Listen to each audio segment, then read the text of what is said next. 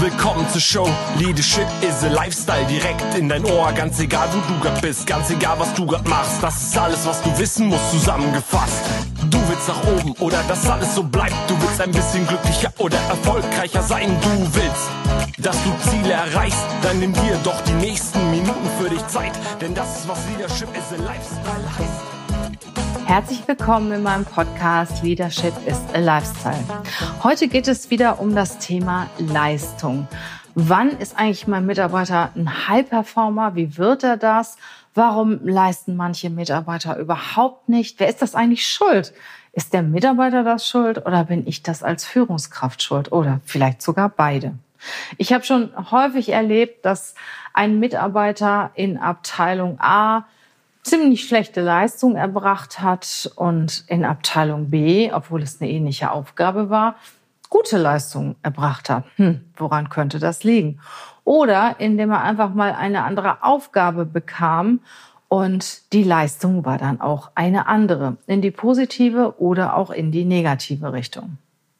Grundsätzlich hat das etwas mit den Aspekten der Leistungserbringung zu tun. Und grundsätzlich gibt es zunächst mal drei Aspekte. Das ist das Können, das Wollen und das Dürfen. Wenn diese drei Aspekte der Leistung erfüllt sind, wenn ein Mitarbeiter kann, wenn er will und wenn er darf, dann ist es eigentlich perfekt. Und das sind die besten Voraussetzungen ja, für einen High Performer. In diesem Podcast gehen wir einfach mal genauer auf die einzelnen Aspekte der Leistung ein. Und dann gibt es natürlich auch ganz viele Varianten, die ich auch noch mal kurz ansprechen möchte. Fangen wir einfach mal an mit dem Thema Können.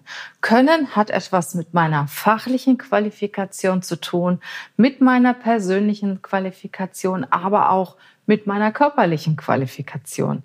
Das heißt, wenn ich die fachliche Qualifikation mitbringe, kann ich das. Ich habe die Ausbildung, ich habe die Erfahrung, ja, ich habe ich hab die ich äh, die Möglichkeit der Einarbeitung, dann ist die fachliche Qualifikation vorhanden. Und ich sage immer, wenn da noch, wenn alles andere stimmt und noch etwas fehlt in der fachlichen Qualifikation, was ich vielleicht in sechs Monaten erarbeiten kann oder mir aneignen kann, dann ist das auch okay. Weil die Leute, die Junior anfangen, haben aber einen unheimlichen Willen, etwas zu tun, lernen sich das auch, eignen sich das auch schnell an. Und wenn man die Möglichkeit hat, sagen wir mal, in einem überschaubaren Zeitraum eine fachliche Qualifikation zu erwerben, würde ich auf jeden Fall sagen, go. Anders ist es, wenn es etwas ist, was, was, was ganz anderes ist. Also wenn ich zum Beispiel als Kaufmann, als Betriebswirt irgendwas Medizinisches machen sollte, mache ich da schon ein großes Fragezeichen hinter. Das kriege ich auch nicht innerhalb kürzester Zeit hin, dass ich das erlernen kann. Die Körper, das körperliche Können versteht sich von selber. Sicher kann ich durch, durch Training das ein oder andere erwerben. Es gibt aber auch Limits, die der Körper mir setzt. Und da muss ich schon darauf achten, kann der Mitarbeiter diese körperliche äh, Belastung, kann der die erbringen oder gibt es da irgendwelche körperlichen Grenzen, die da gesetzt sind? Wenn man zum Beispiel als untrainierte Frau viel heben muss, stelle ich auch die Frage, ist das überhaupt effizient, wenn ich dann diesen Job bekomme? Ja, und das Dritte ist die Persönlichkeit. Die Persönlichkeit ist auch irgendwo gesetzt. Das heißt, entspricht meine Persönlichkeit die geforderte Persönlichkeit für diesen Job. Und da gibt es auch nicht gut oder schlecht. Es gibt einfach, es passt oder es passt nicht. Ich sag mal, wenn ich zum Beispiel eine Führungsposition haben will, habe aber die Persönlichkeit gar nicht dazu. Ich bin sehr sachorientiert. Menschen reizen mich nicht besonders. Ich habe keine hohe Motivation, Menschen zu entwickeln, Menschen weiterzubringen, Menschen zu fördern denn bin ich da einfach falsch. Auch wenn ich es vielleicht will. Und die persönliche Qualifikation, ja, die kriege ich natürlich A, einen Teil im Interview raus, wenn ich gute Fragen stelle, wenn ich eine gute Atmosphäre für das persönliche Interview schaffe. B, natürlich auch durch Persönlichkeitstests. Also ich benutze zum Beispiel sehr gerne den DISC-Persönlichkeitstest Hier wird unterschieden nach extrovertiert, introvertiert, menschenorientiert oder sachorientiert. Und es werden so vier Hauptpersönlichkeiten äh, eruiert, die auf die einzelnen Kriterien passen können oder nicht. Das ist dann der Dominante, das ist derjenige, der führen möchte, der Ergebnis, der sehr erfolgs- und ergebnisorientiert ist, der auch extrovertiert ist. Dann gibt es den Initiativen, das ist der Kreative, der begeistern kann, begeistern will, der ein großes Netzwerk hat, der gerne auf der Bühne steht. Dann gibt es den Stetigen, der ist eher introvertierter, der aber ein sehr guter Teamplayer ist, der hilfsbereit und mega loyal ist.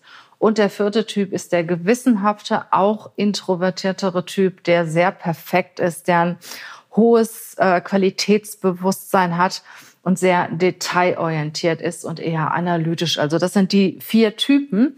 Und daran kann ich schon erkennen, Mensch, passt der auf die Position, die ich da ausgeschrieben habe oder passt der eher nicht? Also das Können kannst du festmachen an der fachlichen Qualifikation, an der persönlichen und gegebenenfalls nach Job auch nach der körperlichen Eignung. Ja, das zweite Thema ist das Wollen. Das Wollen ist ein ganz, ganz starker Punkt. Wenn ich etwas will, dann kriege ich das auch irgendwie hin. Wenn ich eine Qualifikation noch nicht so 100 Prozent habe, ich will das aber unbedingt, dann kriege ich das hin. Also wenn das Wollen da ist, wenn, wenn die Leistungsmotivation des Mitarbeiters da ist, das ist schon so wertvoll. Also für mein Unternehmen stelle ich Leute ein, die wollen, auch wenn die noch gar nicht so tief drin sind. Wenn die wollen, ich habe die Erfahrung gemacht, dass die viel, viel besser sein können nach einigen Monaten als andere, die das jahrelang schon gemacht haben, aber gar nicht so eine hohe Leistungsmotivation haben. Also ich, ich persönlich finde das Wollen mega wichtig. Aber das Wollen ist nicht nur durch den Mitarbeiter geprägt, sondern auch durch die Führungskraft. Weil was motiviert denn einen Mitarbeiter? Ein, Motiv ein Mitarbeiter ist motiviert durch die Wertschätzung, die er zum Beispiel von seiner Führungskraft erfährt. Ich habe da vor einiger Zeit auch mal über eine Statistik gesprochen. Also Wertschätzung, Lob, Anerkennung durch die Führungskraft ist für den Mitarbeiter unheimlich motivierend. Dann sitzt dann da der Mitarbeiter bis in die Abendstunden, um irgendetwas noch fertig zu kriegen oder richtig gut zu machen. Ja, und die Führungskraft geht nach Hause und sagt nichts. Sagt doch am nächsten Tag nichts. Wie frustrierend. Und wenn das richtig, richtig gut gelaufen ist und der Mitarbeiter ist stolz und die Führungskraft geht einfach dran vorbei und tut, als ob nichts gewesen wäre, das frustriert natürlich. Und beim nächsten Mal überlegt sich der Mitarbeiter, ja, warum mache ich das eigentlich? ich kann auch genauso gut pünktlich nach Hause gehen, sieht doch eh keiner. Das höre ich übrigens so oft im Bewerbungsgespräch von Bewerbern, die sagen, ach, pff, ob ich da jetzt was mache oder nicht, interessiert doch eh keinen. Und das ist ganz, ganz furchtbar. Also so kann man sich als Führungskraft auch Mitarbeiter demotivieren.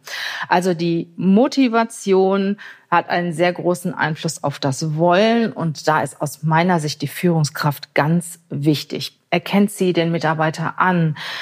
Schätzt sie ihn wert? Sieht der Mitarbeiter einen Sinn in der Arbeit?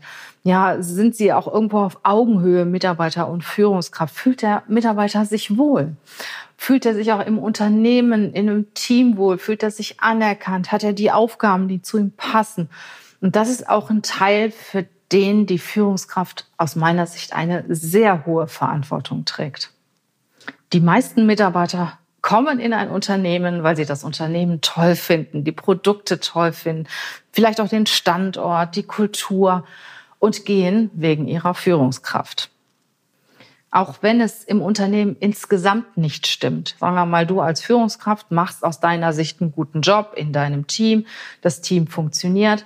Aber da gibt es etwas außerhalb des Teams, was das Unternehmen angeht, was nicht so gut funktioniert bist du aus meiner Sicht als Führungskraft auch gefordert, da auch entsprechend deine Meinung zu, zu, äußern und dafür zu sorgen, dass es auch außerhalb deines Bereiches funktioniert. Auch aus, über den Tellerrand hinaus gucken, auch mutig sein, auch mit deinem Vorgesetzten über die Dinge reden, die in deinem Unternehmen nicht so gut laufen. Weil im Endeffekt kommt es auf dich und deine Mitarbeiter wieder zurück. Der dritte Punkt ist dürfen. Darf der Mitarbeiter seine Aufgabe erledigen, die er kann und die er machen will? Ich gebe zu, das ist für die eine oder andere Führungskraft nicht so leicht, für mich auch nicht. Also es ist eine Sache des Vertrauens. Ich sage immer, es gibt Mitarbeiter bei mir, ich weiß gar nicht, was sie tun. Ich weiß nur, das, was sie tun, tun sie gut. Und ich bin mit dem Ergebnis zufrieden. Das Ergebnis stimmt. Und wie sie da hinkommen, ist mir völlig egal. Und bei anderen wiederum äh, habe ich so das Gefühl, nee, den kannst du nicht so viel Verantwortung übergeben, da musst du permanent kontrollieren, weil auch viel schief läuft. Also ich sag mal, das Dürfen hat auch ein Stück weit mit Loslassen zu tun, mit Vertrauen zu tun. Ja, und ähm, ich bin ja Unternehmer und bin natürlich auch das, wie jede andere Führungskraft auch, für das, was meine Mitarbeiter tun, verantwortlich. Es kommt auf mich wieder zurück. Und ich gebe zu, also ich lasse los, ja, wenn ich Vertrauen habe. Bis dahin, okay, manchmal geht's recht schnell. Es hat auch was mit der, mit der Leistung des Mitarbeiters zu tun. Und wenn ein Mitarbeiter einen guten Job macht, dann lasse ich ganz, ganz schnell los. Und das empfehle ich dir auch. Also man sollte schon am Anfang darauf schauen und auch kontrollieren, immer weniger kontrollieren, immer mehr loslassen. Und wenn du einen Mitarbeiter hast, dem du nicht vertraust und bei dem ständig etwas schief läuft, ich denke, da solltest du dir eine andere Frage stellen. Ist dann alles gegeben, das Können, das Dürfen und das Wollen, hast du den perfekten Leistungsträger. Dann ist alles rund. Und mit diesen drei Leistungsaspekten gibt es natürlich auch Kombinationen und Ausprägungen. Und äh, acht verschiedene Kombinationen gibt es da. Also du kannst, du darfst nicht, du willst aber. Dann ist der Frust natürlich groß weil du deine Aufgabe beherrschst, du willst, aber irgendjemand hindert dich, hindert dich daran, äh, etwas zu tun. Oder es gibt die Kombination, du willst, Du darfst, aber du kannst noch nicht so richtig. Und dann ist natürlich deine Leistungs- oder die Leistungsmotivation des Mitarbeiters umso größer, weil er schon das Vertrauen seines Vorgesetzten genießt. Er darf, er will unbedingt, er kann es noch nicht so richtig. Und dann äh, ist bei den meisten Arbeitnehmern der Drang da, das ganz, ganz schnell zu erlernen. Und das sind unsere Leistungsträger von morgen. Also die kommen für mich direkt nach denen, bei denen alle drei Aspekte stimmen. Dann haben wir zum Beispiel die Kombination, er will unbedingt, kann aber nicht und darf auch nicht. Das heißt, die Führungskraft hat schon erkannt, dass er das nicht kann und er möchte unbedingt. Das ist zum Beispiel dieses Beispiel, jemand möchte Führungskraft sein. Ähm, ja, der Unternehmer oder die Führungskraft drüber hat gemerkt, der kriegt das irgendwie nicht hin weil ihm die Fähigkeit fehlen. Er will das aber unbedingt. Dann ist natürlich der Mitarbeiter frustriert und die Führungskraft gefragt, ähm, den Mitarbeiter davon überzeug zu überzeugen, ähm, dass das nicht das Richtige ist und ihn von anderen Aufgaben zu überzeugen. Also es gibt insgesamt acht Aspekte der Leistungserbringung. Das sind die einzelnen Kombinationen. Und mein Fazit daraus, was ich auch schon in diesem Podcast herausgestellt habe, ist, das Wichtige ist, das Wichtige ist, dass der Mitarbeiter will und ja, seine Grundfähigkeiten dazu mitbringt, fachlich und persönlich und körperlich. Und wenn da noch was fehlt in einer fachlichen Qualifikation, dann sorgt dafür, dass er das lernt. Und gib ihm dann auch die Verantwortung dafür, dass er seine Aufgabe natürlich in der Form, in der er sie bewältigen kann, auch verantworten darf. Und dann hast du richtig motivierte Mitarbeiter. Trau ihnen was zu, gib was ab, nimm die Kontrolle zurück und gib den Mitarbeitern Selbstverantwortung. Denn ich finde, es gibt nichts Wertvolleres als Mitarbeiter, die für einen Job brennen. Und du bist als Führungskraft dafür verantwortlich, dass du das erkennst und dass du das förderst. Ich hoffe, du konntest etwas mitnehmen aus diesem Podcast und er hat dir gefallen. Ich wünsche dir eine wunderschöne Adventszeit. Genieß die Tage vor Weihnachten und wir hören uns wieder. Ich bin sicher. Bis bald. Tschüss.